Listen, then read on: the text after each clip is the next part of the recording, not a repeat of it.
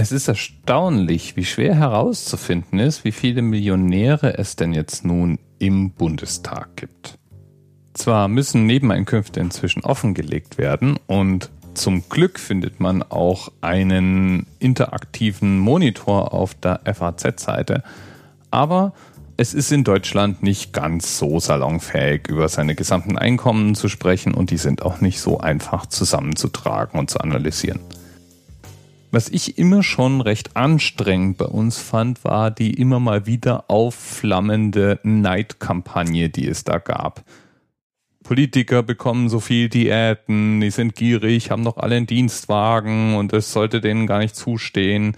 Dieses Denken, das daraus stammt, dass man annimmt, selber nicht so richtig gut gestellt zu werden und die Politiker bedienen sich einfach nur Dabei finde ich ehrlich gesagt, gemessen an der Verantwortung, die unsere Top-Politiker zum Teil tragen, deren Gehälter fast schon lächerlich.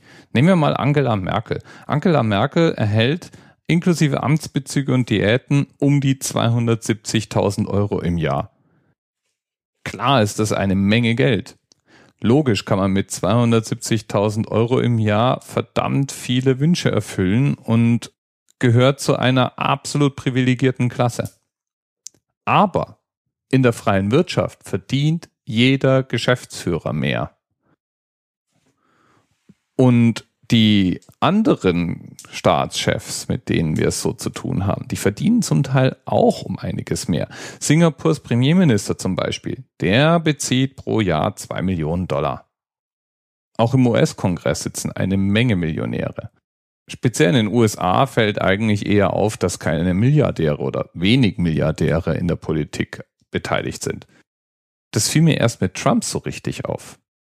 Recherchiert man jedenfalls nach deutschen Politikern mit sechsstelligen oder siebenstelligen Gehalt, stellt man schnell fest, eigentlich, wenn es mal die Million überschreitet, ist das eine Ausnahme. Die meisten Politiker in hochrangigen Positionen haben als Nebeneinkunft ein sechsstelliges Zusatzeinkommen. Meistens erzielt über entweder einen Betrieb, den sie noch haben, zusätzliche Unternehmungen. Es gibt ein paar sehr erfolgreiche Anwaltskanzleien, die betrieben werden und so weiter. Da kommen zum Teil Zahlen zusammen, die verdient Hillary Clinton mit einzelnen Reden. So weiß man zum Beispiel, dass die gute Hillary im letzten Jahr über 6,5 Millionen US-Dollar mit Reden verdient hat. Vorträge. Und wir gönnen unseren Entwicklern ihre Diäten nicht. Naja, jedenfalls, um mal den Bogen zu spannen, es gibt Kulturen, in denen es ist akzeptierter oder weniger akzeptiert, mit viel Geld Politik zu machen. In den USA scheint es so mittelakzeptiert zu sein. Trump ist, obwohl es in den USA ja sehr viele erfolgreiche Unternehmer gibt, eine gewisse Ausnahme, denn die meisten von denen versuchen eigentlich nicht unbedingt in hohe Ämter zu kommen. Aber ein Land, in dem das anscheinend viel öfter vorkommt, das haben wir noch überhaupt nicht angesprochen. Und das wäre nämlich China.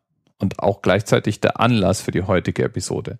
Im chinesischen Parlament sitzen nämlich 218 nicht Millionäre, sondern Milliardäre. Und ich meine damit nicht Yen-Milliardäre, sondern Dollar-Milliardäre. Nirgendwo auf der Welt gibt es Menschen, die so schnell reich werden wie zurzeit in China. Das sind dann zum Teil Internetunternehmer, wie zum Beispiel der 45-jährige Geschäftsführer von Alibaba oder Unternehmen in der Hightech-Branche allgemein, die zum Beispiel Telefon-Handsets bauen etc. Und in China gehört es anscheinend zum guten Ton, dass die Top-Reichen sich eben auch in der Politik engagieren und einbringen.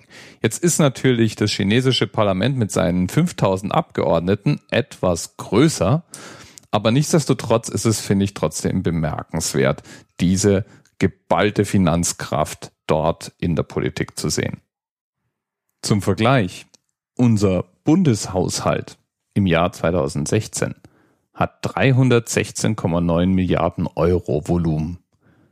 Das stecken die Milliardäre im chinesischen Parlament mal ebenso in die Tasche. Bis bald. TMRS 10, 9, eight. The experience of 47 individual medical officers. Was hier über die Geheimzahl der Illuminaten steht. Und die 23. Und die 5. Wieso die 5? Die 5 ist die Quersumme von der 23.